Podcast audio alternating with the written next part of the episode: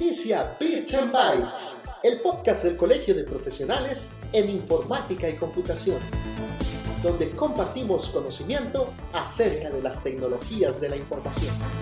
Bits and Bytes, del Colegio de Profesionales en Informática y Computación.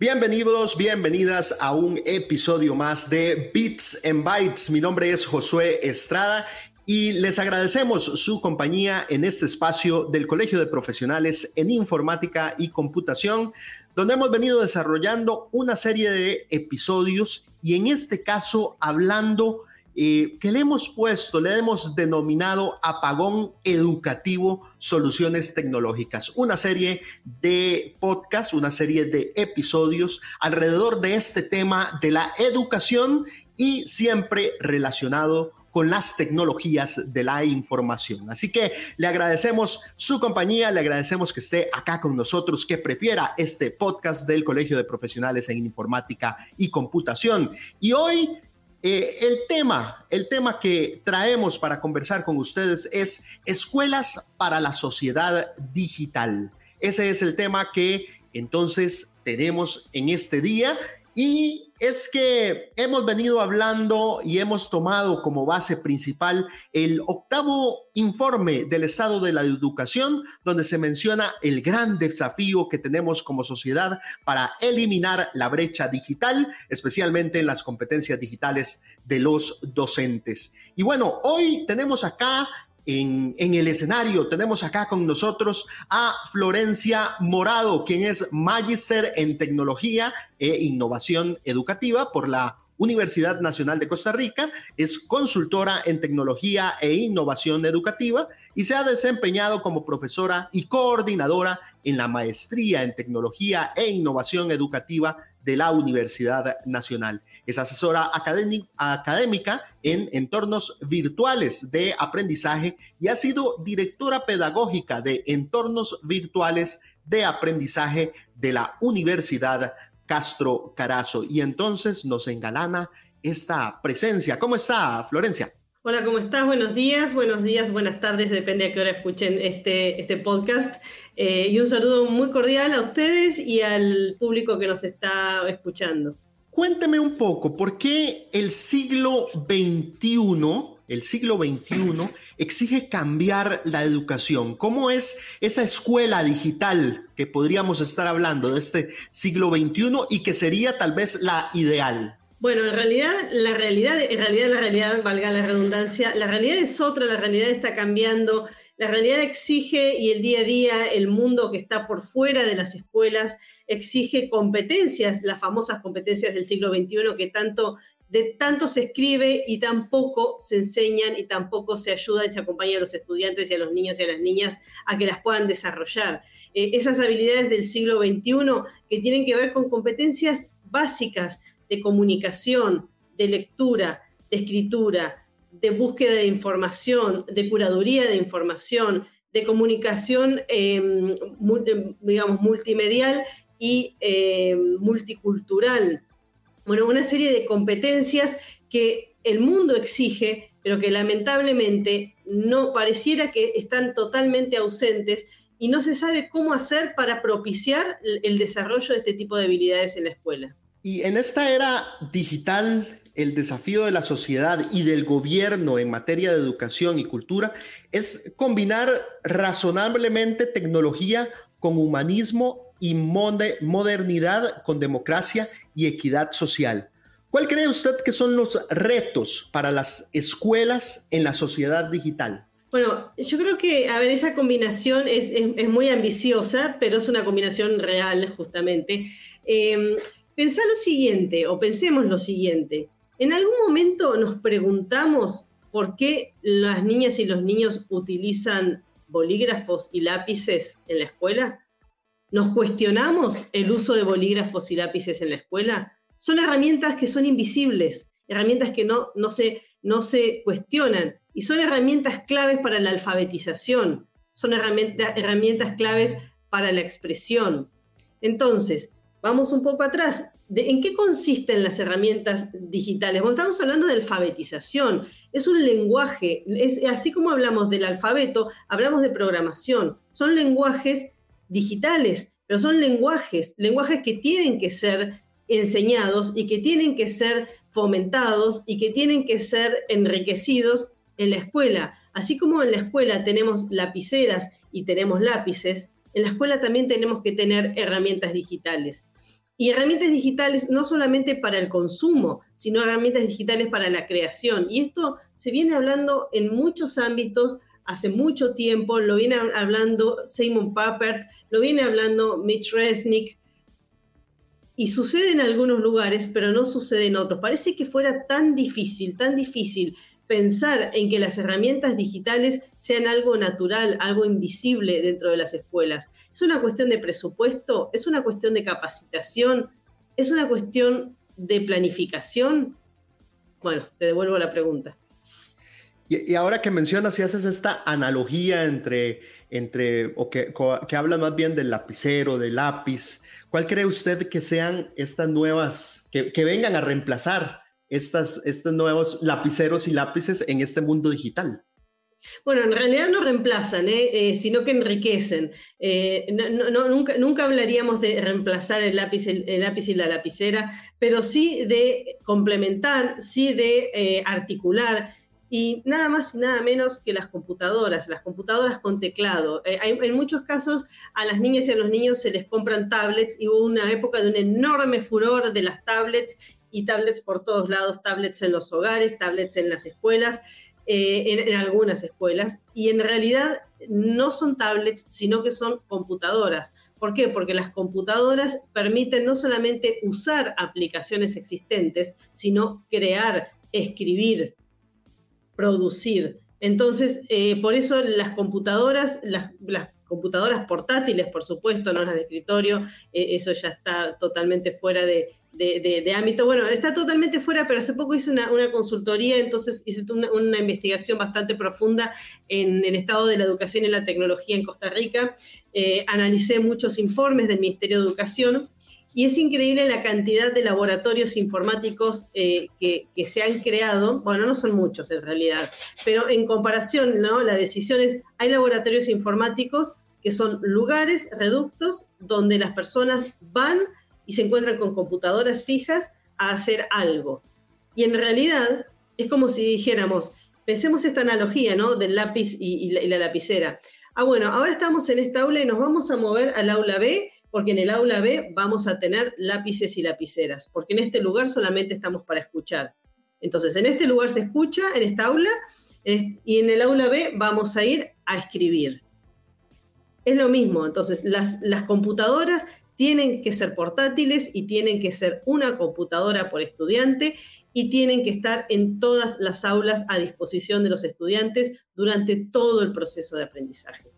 En el año 2015, el gobierno se planteó edificar un país que sea inclusivo en el área digital para el 2021.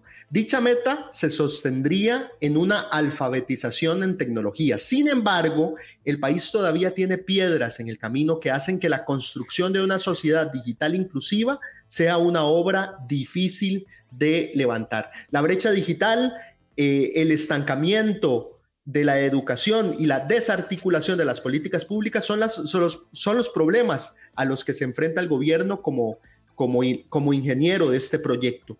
Ante este contexto, estamos lejos en Costa Rica de implementar una educación de calidad para la sociedad digital. Lamentablemente sí, muy, muy lejos.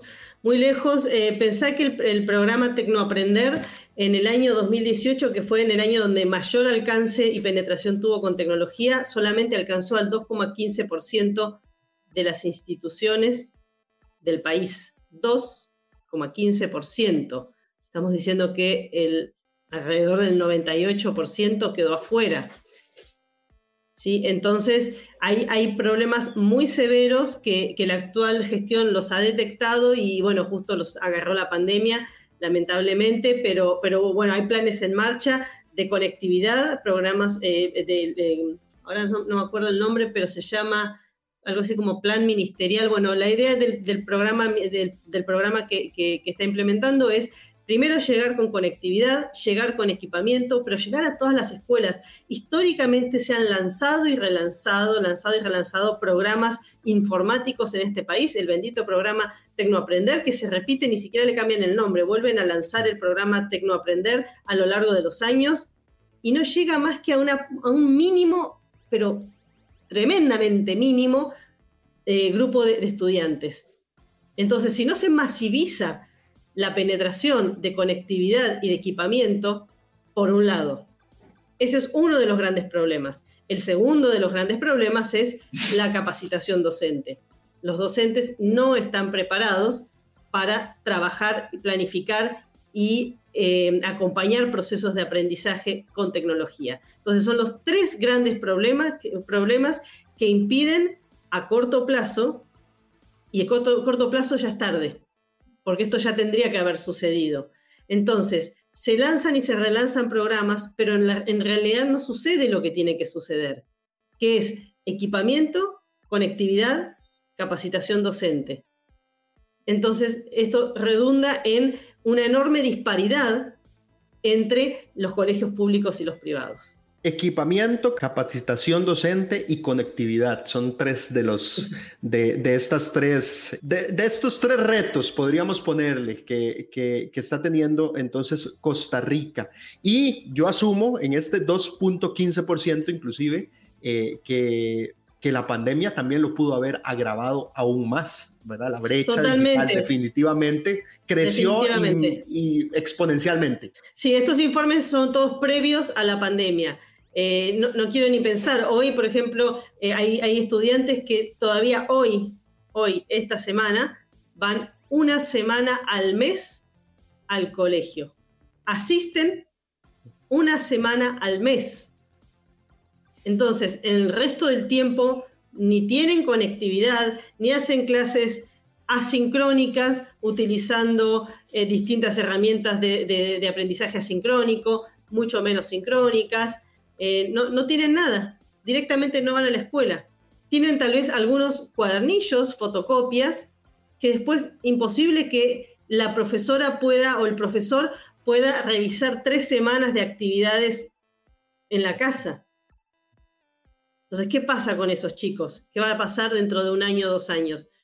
La brecha va a ser enorme.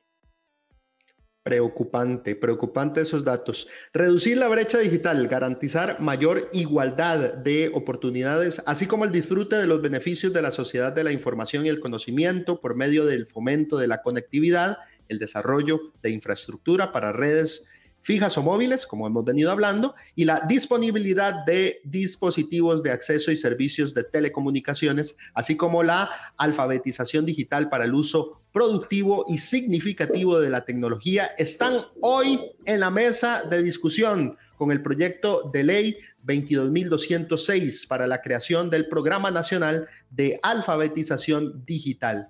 ¿Podría ser esta una solución real para garantizar la apropiación y disfrute de las tecnologías por parte de docentes y alumnos y encaminarnos hacia una educación digital del siglo XXI? Lamentablemente han venido, históricamente se han creado programas que están excelentemente formulados, con muy buenas ideas, pero que no se han ejecutado o no se ejecutan en su totalidad. Entonces, no es más que una nueva formulación de un nuevo programa honestamente lamento ser tan, tan poco, tan, tan pesimista, pero, pero he venido investigando. Si ustedes revisan, bueno, todos los, los informes del Estado-Nación, informes de la OCDE, informes del MISIT, eh, todo tipo de informes, te muestran lo mismo. Hay planes y planes y planes y planes hay presupuesto asignado, en realidad no hay tanto presupuesto, si uno mira los presupuestos, el presupuesto del MEP, no es tanto el presupuesto asignado a capacitación y a, equipamiento. Es, en comparación es bastante bajo con respecto al funcionamiento y al pago de salarios. Entonces, bueno, esto también es un tema no menor. Pero los planes desde el 2013, si ustedes, ustedes buscan un poco en Internet, eh, ya el, ministro Garnier lanzaba el programa Tecnoaprender, se relanzó en la, en la siguiente gestión, Eh, una y otra vez se lanzan y se relanzan, relanzan los programas, pero después cuando a la hora de la hora, cuando se hacen los informes y se hacen las investigaciones, nos encontramos con el mismo escenario, nada cambió. Entonces, los, los programas o los proyectos están excelentemente formulados y tienen excelentes intenciones, pero la realidad después es que no suceden. Se quedan en intenciones y, no, y, no, y, no marchan como deberían marchar. El agravamiento de la crisis fiscal reduce de manera considerable la capacidad del país para sostener y eventualmente aumentar la inversión educativa.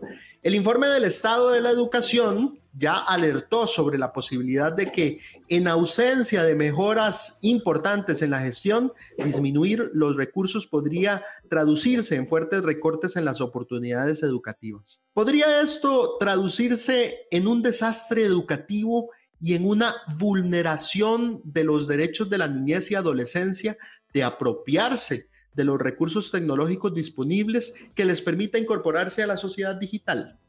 Sí, totalmente, pero lo peor es que se los está privando del derecho básico a la educación. En este momento se está privando a las niñas y a los niños del derecho básico a la educación. Eh, ya el, acceso a la información, a, la educación eh, para el mundo digital sería un super plus, pero en este momento se están vulnerando los derechos de la educación básica. Entonces es como hasta impensable, eh, sería como un lujo, lamentablemente hay otras cosas importantes, ¿no? En, informes del ministerio hay un 2% de la población, un 2%, perdón, de las escuelas que no tienen servicios sanitarios básicos. Sanitarios, 2%. Ah, es poquito. Es poquito, sí, es poquito, pero son personas que no tienen servicios sanitarios básicos. Y a esto hay que agregarle todo lo demás, la conectividad y todo esto. O sea, no nos podemos quedar solo con ese 2% y, ah, no, es, este poquito no tienen. claro, pero además son, servicios básicos. Si no se cuenta con servicios básicos que le dan dignidad al ser humano en sus, en sus horas de clase. Ni Lavarse las manos ahora con la pandemia, siquiera. Sí, preocupantes, preocupantes estos datos. Y ahora que hablábamos también del de, el proyecto de ley 22.206, ¿Qué cree usted que nos impide llevar al 100% esos proyectos? Yo creo que, hay una cuestión de, auditoría, de auditoría de, a quién se le asignan los recursos y cómo se ejecutan esos recursos. Creo que hay un tema de dispersión, de heterogeneidad. Hay muchos organismos que en este momento están ejecutando distintos planes. Hay fundaciones, hay organismos internacionales, hay fundaciones nacionales, grandes, chiquitas y medianas que cada uno tiene planes y planecitos para la, educación o la, alfabetización digital. Y hay, entonces esto genera una enorme heterogeneidad. Yo creo a mi criterio, a mi humilde criterio, que habría que unificar, que, armar un organismo rector que unifique todos los planes, que monitoree, que audite todos los planes y que ejecute todos los planes. Y que además eh, que los presupuestos estén organizados en un, solo, en un solo programa, no en una multiplicidad tan grande de programas. Y además un, solo organismo del Estado que establezca prioridades y que establezca eh, necesidades de necesidades básicas a resolver. Pero me parece que hay cierta desorganización eh, y, como te decía, heterogeneidad en las propuestas. En esta era digital, el desafío de la sociedad y del gobierno en materia de educación y cultura es combinar razonablemente, decíamos al inicio, tecnología con humanismo y, modernidad, con democracia y equidad social. ¿Cuál entonces, para ir finalizando, Florencia, cuál, cuáles cree usted que entonces son para, para definirlos, para ponerlos como en un checklist, como una, especie de bullets? Son los retos para las escuelas de la sociedad digital? El primer reto es que eh, los estudiantes asistan. Eh, que antes de la pandemia, eh, Costa Rica tenía un 98% de, em, de, asistencia, de penetración, lo cual es excelente, es una oportunidad enorme. La mayoría de los estudiantes tienen una institución escolar cerca y asisten a esa institución escolar. Entonces es aprovechar es ese músculo tan grande y esa penetración tan grande que tiene a nivel acceso pero mejorar en qué? Mejorar en capacitación docente, mejorar en calidad de los aprendizajes, esto es una, deuda muy grande en calidad de los aprendizajes, mejorar en infraestructura básica y en infraestructura tecnológica. Creo que hay, una, hay, enorme posibilidad y es esta, ¿no? Porque en otros, en otros lugares del mundo los chicos no van a la escuela y ese sí es un problema grave, porque si ni siquiera van a la escuela, eso sí es, mucho más difícil de remontar. Bueno, Costa Rica tiene una realidad muy buena, una oportunidad muy buena, que es muchos chicos, casi todos los chicos van a la escuela. Pero el tema es qué hacen en la escuela, con qué. Entonces, creo que hay que aprovechar esta, esta ventaja que tiene para maximizarla y trabajar, a, pero a nivel global, global del país, eh, ¿no? ¿no? solamente con algunas pocas escuelas con planes pequeñitos que solamente benefician a unos pocos, sino que hay que pensar a, nivel masivo. Hay que pensar que lo que beneficia tiene que beneficiar a todos. Los planes tienen que ser totales, de la población completa, no de un grupo pequeño. Florencia, agradecerte por el espacio, por su tiempo, por estar acá con nosotros y tal vez como, como para irnos despidiendo y para cerrar entonces este, este espacio, cerrar con broche de oro, eh, algún mensaje final y tal vez si dentro de ese mensaje final podríamos incluir eh, si estaremos preparados nosotros, Costa Rica o, o, la educación estará preparada para, implementarse de manera virtual. Muchas gracias, de verdad, Florencia. No, gracias a ustedes por la invitación y yo creo que sí, y, y atención que estamos hablando del espacio, eh, el espacio público. En el espacio privado se están sucediendo muchas cosas y muy buenas.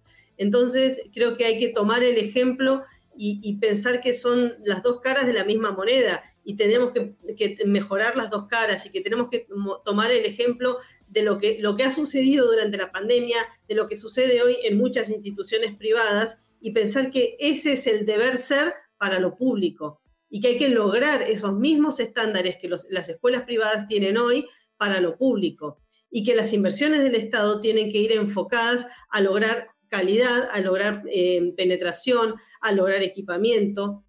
Se puede y existe en Costa Rica, no hay dos Costa Ricas, es una sola Costa Rica. Entonces pensar como que una sola Costa Rica y tenemos que tomar el mejor modelo y usarlo para todos y que lo público y lo privado no tengan un bache tan grande y una diferencia tan grande, porque esto sí va a impactar en, quienes no tienen las posibilidades. Nos acompañó Florencia Morado en un episodio más de Bits and Bytes, hoy con el tema Escuelas para la Sociedad Digital, en esta serie que le hemos denominado Apagón Educativo, Soluciones Tecnológicas. Muchísimas gracias por habernos acompañado y nos vemos en el futuro. Bits and Bytes del Colegio de Profesionales en Informática y Computación.